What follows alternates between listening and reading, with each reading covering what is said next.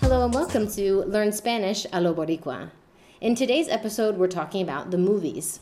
Alfredo and I went to see the Super Mario Brothers movie this past weekend, and we're talking about what we thought of it, as well as sharing our opinions on some of the other movies that are out right now.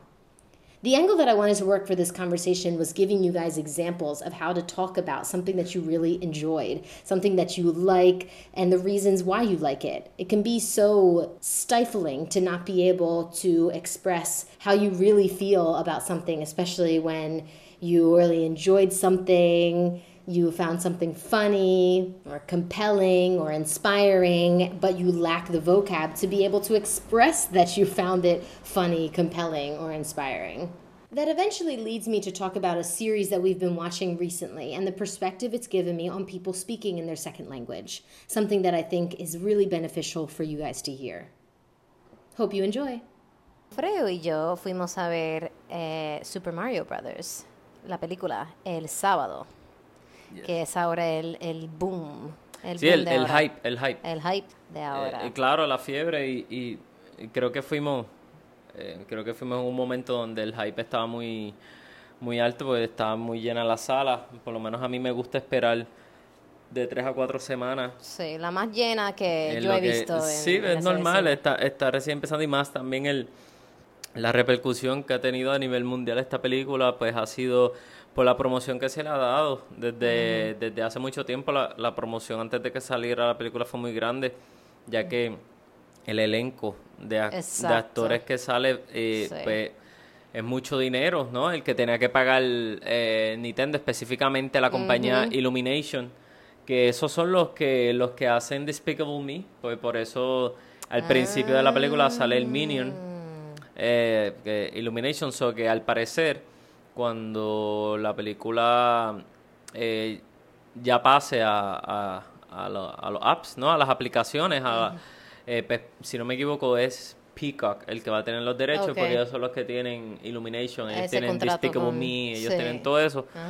que, pues, pero por ahora, pues, eh, yo creo que ha sido una de las mejores películas nostálgicamente hablando, tratando de un tema que es de los 90, de los 80 porque pues no fue no fue fácil la vez que se hizo la película de Mario in real life eh, que salió John Leguizamo y, y eh, como que no, es eso? ¿Hay otra película de él? Eh, eso fue en los 90, en el 95 si no me equivoco, se hizo una película de Mario pero de vida real, ¿no? Con humanos.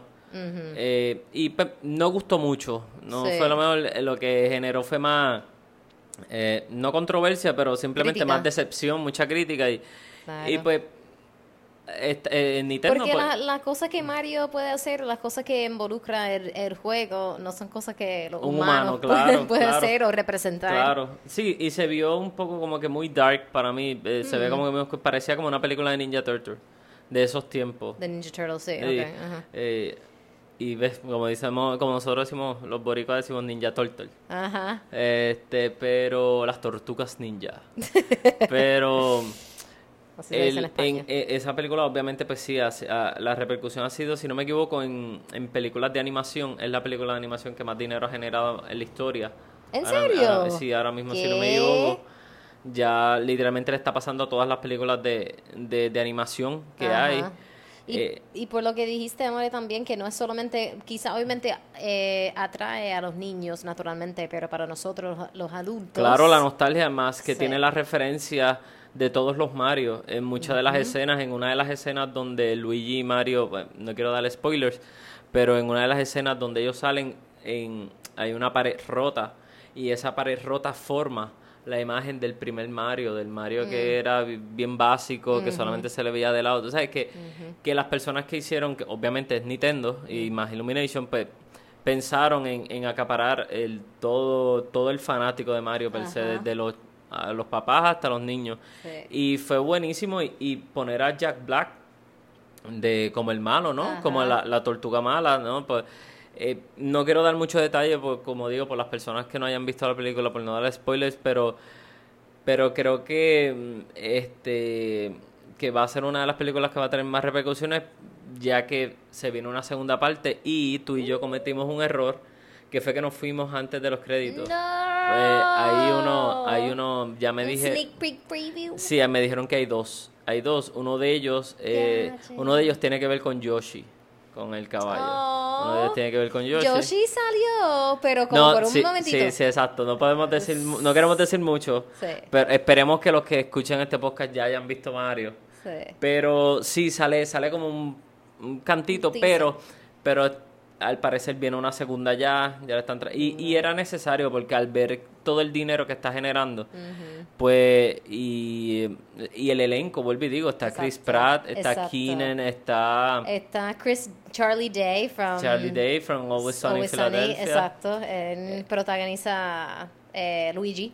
Exacto, está eh, la hace de la princesa, también ella es una, Ah, la serie bien famosa que hay en Netflix donde se, ella juega ajedrez, que Ajá. se convirtió en famosa esa serie, ella, ella es argentina, es una actriz Exacto. argentina, se olvidó el nombre ahora.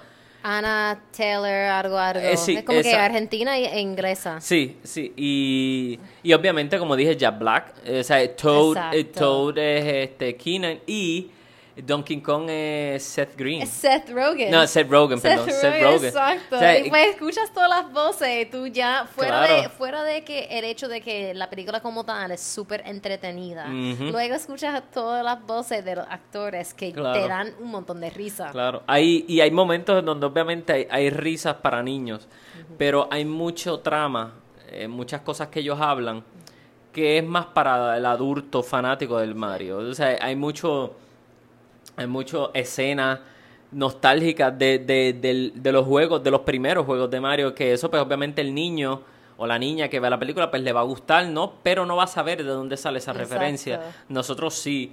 Y por eso yo cada vez que salía algo parecía, yo parecía un niño, yo, oh, mira eso. Exacto. Mira, Cuando mira se eso. escuchaba de repente la musiquita. Exacto, cuando se que- escucha la musiquita, cuando la estrella, tin, tin, tin, tin, tin.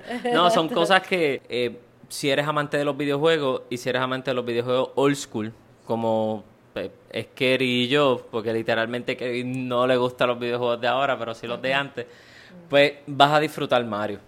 Sí. Te lo digo Si, de jugaba, si jugabas este Donkey Kong, Mario Kart, Donkey Kong or- también, or obvia- Mario sí. Brothers, cualquiera de esos tiene ya su, su toque en, en la película, es bien brutal. No, y, no, y, no, y qué bueno que traíste Donkey Kong. Porque literalmente, yo me acuerdo que en el cine yo te dije que yo prefería a veces jugar más Donkey Kong que Mario.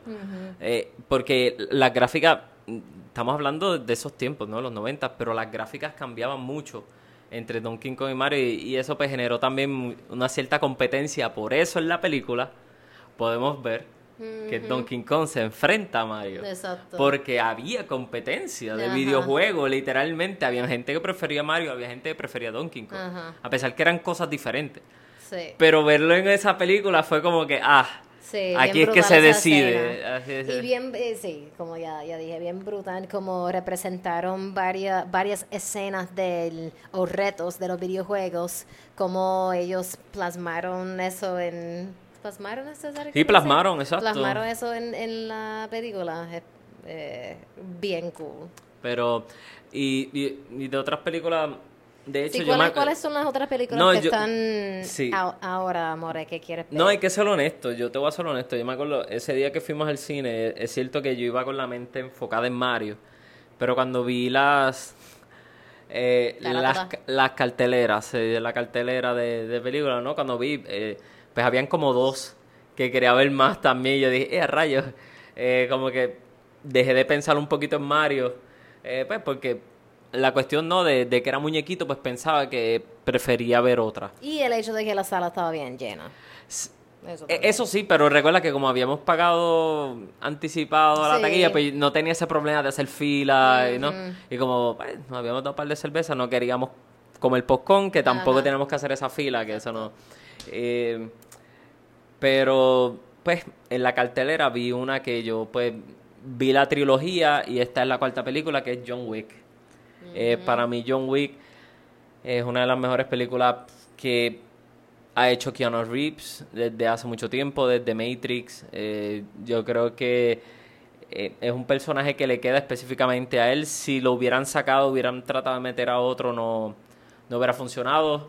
Eh, él entrenó muy fuerte para las primeras tres películas, no tan solo en artes marciales, sino también con fuerzas especiales, con SWAT team, Ajá. con todo esto para poder saber manejar armas Exacto. de una forma ágil y rápida, pero a la misma vez manejándola como si est- estuviera corriendo el peligro él solo contra, a suponer un ejemplo, contra 10 personas. Por eso los movimientos que uno veía en las primeras películas de John Wick, uno se quedaba como que, que parecía de embuste, pero tú veías que el movimiento se veía real y era que el entrenamiento de él era real. Eh, y por eso se ve como que teatro el tipo es intocable, es que esas escenas se entrenaron muchísimo.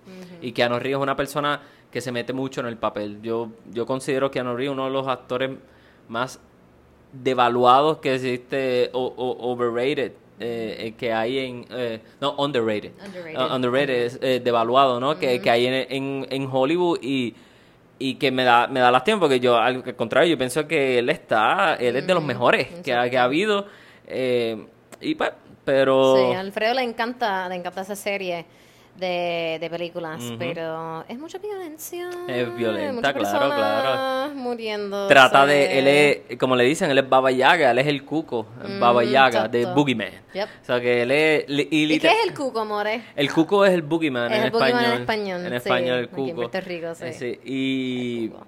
y literalmente es eso. eh, eh, lo ponen, obviamente lo ponen como este asesino. Él es, él no es, él no es americano. eh, John Wick, si no saben la historia, John Wick es, si no me equivoco, de Rusia. ah, o Transilvania, eh, Rumania, si no me equivoco, de uno de esos países. Por eso en la segunda vez, la tercera, él sale hablando en, en idioma ruso o, o no me acuerdo, Ok. rumano. Eh, que por eso mm, mm, por eso la forma en, en el comportamiento como lo pusieron porque se ve muy muy europeo. Una persona bien silenciosa como que bien amargada siempre. Eh, eh, están estereotipando un poco.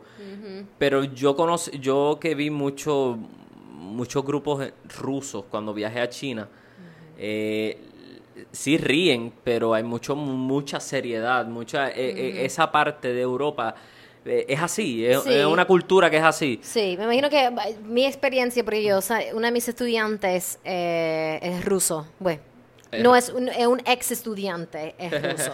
Em, y él, él habla como cuatro idiomas, eh, estaba, eh, estaba aprendiendo español como su quin- quinto idioma, pero él es un cirujano en California, nada, eh, le encanta el velero.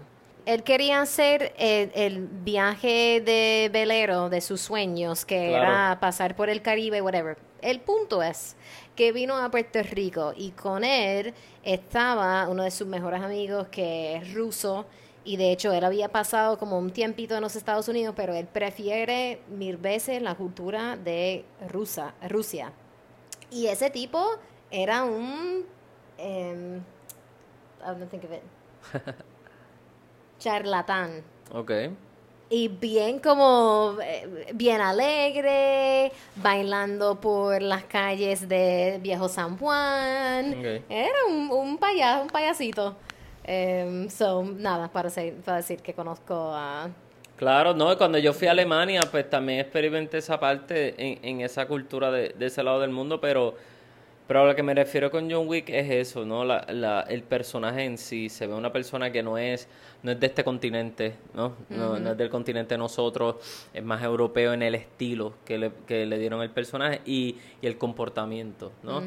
Eh, intimida, porque de eso se trata el papel, él es como que el, el, el, el asesino número uno en el mundo, o sea, cuando tú quieres más... No quiere meter con John Wick. Sí, exacto, es como si, si literalmente tú quieres matar a, a la persona más difícil del mundo, tú mandas a John Wick.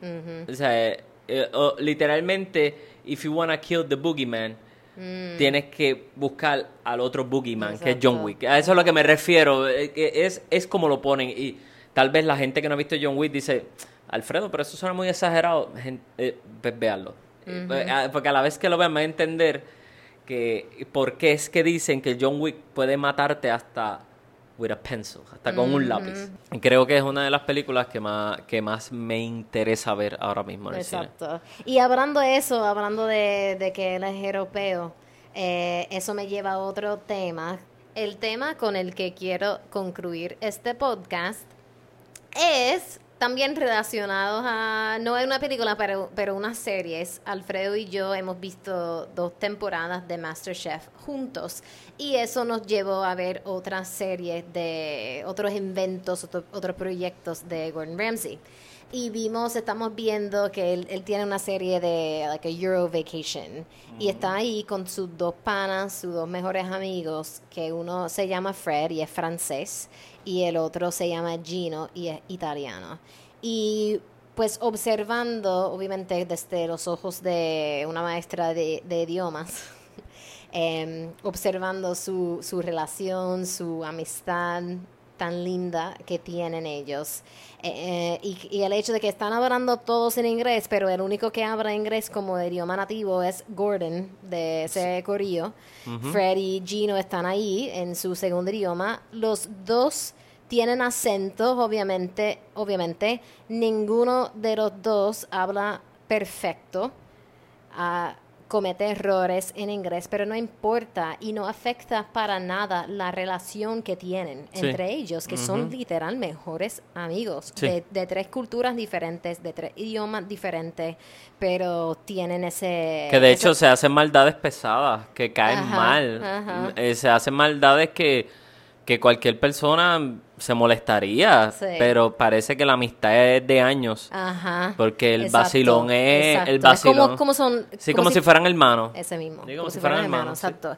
Y pues a lo que quería, a lo que iba con eso, era la, la importancia de tener un poquito de compasión, de tener un poquito de perspectiva con nosotros mismos en el proceso de aprender un idi- idioma. Claro. No hace falta que hables perfectamente. Y Claro. no lo y yo que, que enseño el idioma, que te puedo explicar cualquier regla, todavía cometo errores, porque si estoy hablando rápido no estoy pendiente a todos los detalles. Claro. Eso pasa y no, no importa, no afecta a nadie, no afecta mi relación con mi novio, no afecta mi relación con mis estudiantes.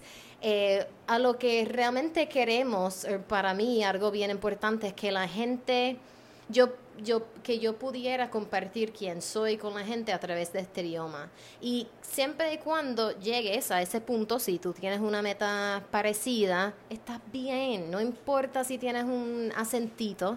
Y yo sé que mis, mis estudiantes de segunda, tercera generación eh, me están, eh, están ahora escuchando esto y yo eh, diciendo, bueno, espérate, sí, porque mucho, desafortunadamente, muchos de sus familiares se han burlado de ellos por el acento, whatever, o, o los errores, pero, y eso es bien lamentable. Claro. Pero en, en el, en, yes, the big picture, no importa si cometes errores, no importa si tienes un acentito, eh, lo importante es tratar de comunicarte en el idioma y acordarte de por qué lo estás haciendo. Ujú. y, y, y también, eh, qué bueno que dices eso, la cuestión de, de que pues, tal vez la familia pues, se burla y, tal y tal vez la familia, tal vez eh, por la confianza que ya se tienen, como diste el ejemplo de Gino, Freddy y Gordon, pues tal vez pues, hay confianza por ser familia y pues esa persona se está burlando de ti, pero tal vez no lo está haciendo con una intención de hacerte sentir mal. Sí. Tal vez lo está haciendo pues porque es familia, pero como tú sientes el struggle, tú sientes, tú sientes pues, pues, porque quieres aprender el idioma. Sí, ya quizás Pe- tienes un complejo. Claro, ya tiene un complejo, pues simplemente se lo dice, mira, no, no te burles de mí, o simplemente ignorar. Sí. Como, como ya habíamos hablado tú y yo de esto en privado, a veces hay cosas que simplemente la gente dice por decirlas y uno es el que decide si le afecta o no. Eh, literalmente ya me di cuenta que cuando uno sabe que están hablando mal de uno y uno no, no reacciona, uno simplemente hace silencio y sigue, eh, la gente que es así tiene un nivel de mentalidad mucho más alto de lo que tendría una persona que rápido responde o ataca a un comentario. Sí, O sea, eh, sí. tú, ta- tú, tú estás, tal vez estás empezando, estás beginner, por decir una manera en el idioma, y tal vez te escuchas feo, entre comillas, por decir una manera, y tal vez se burlen de ti. Pero es lo mismo como en todos lados. Es lo mismo como cuando empiezas a trabajar, tu primer día de trabajo, es lo mismo como cuando vas al gym por primera vez, que te sientes bien gordo y ves toda esa gente bien fit, Y bien sientes fuera de lugar. y te sientes bien fuera de lugar. Pero si eh, desde el primer día que vas, a pesar de que tienes ese complejo, entrenas, entrenas Y y, entrenas, va a llegar un momento en donde tal vez dentro de tres meses, cuatro, cinco o tal vez un año, donde se te acerque alguien y te diga, tú eres mi inspiración, eh, este, dalo, eh, te ves bien. Exacto, Eh, exacto. Y es cuestión de, de preocuparte por tu proceso. No te preocupes por el proceso de más nadie. Exacto. No es fácil, se los digo yo, pues porque obviamente yo también estoy haciendo unos cambios en mi vida que no son fáciles. Y es algo que después de... es cuestión de hacerlo. Es cuestión de decir, bueno, estoy aquí. Si quiero algo diferente, pues tengo que hacer algo diferente. Hay que salir del comfort zone. Exacto. Y yo sé que no es fácil, pero Sí. se puede. Y hay que tener un deseo detrás de eso. Deseo y creo que- motivación. exacto. Motivarte. En, en decir, yo realmente quiero hacer esto y si, si tienes esa energía en el proceso de aprender español, vas a llegar. a Claro, donde quieres y llegar. tener una motivación de que, suponer, por ejemplo, rápido que aprenda español, voy a viajar a España. Exacto. Eh, tener una motivación Sí. así, rápido que ap- aprenda alemán, voy a viajar a, Ajá. Alemania. Exacto, Eh, ese es mi premio. Sí, exacto, exacto. Y es algo que, que y creo no que... necesariamente tiene que ser como que después de que aprenda, porque uno se- siempre está aprendiendo y uno puede Claro. siempre- y uno espe- específicamente dentro de tu mente estás diciendo, ah, todavía me falta, me falta, me Sí. falta. Pero es la motivación. puede ser, sí, puede ser como que después de un año de estudiar, el- porque yo he, yo he sido consistente, porque sigo con la disciplina, yo me voy a, voy a recompensar. Sí, a con un- recompensar, exacto. A recompensar con un viaje o algo así. Exacto. Sí. Así que nada, eh, sigan, sigan y eh, vean Mario y vean Ajá. John Wick. Vean las dos, eh, está- están buenísimas. Por lo menos John Wick no la he visto, pero sé que va a estar buenísima. Pero Su- Super Mario Brothers. Eh, Ujú. súper Altamente recomend- recomendada, En verdad que sí. Eh, si quieren llevar a sus hijos, si tienen Be My Guest, lo pueden hacer. Si no quieren llevarlo, también. Lo pueden hacer porque créanme, es para todas las edades. Exacto. Pero nada, hasta aquí nos trajo el barco y gracias, gracias por escucharnos, en verdad que sí. Amén. Y nos vemos la próxima semana.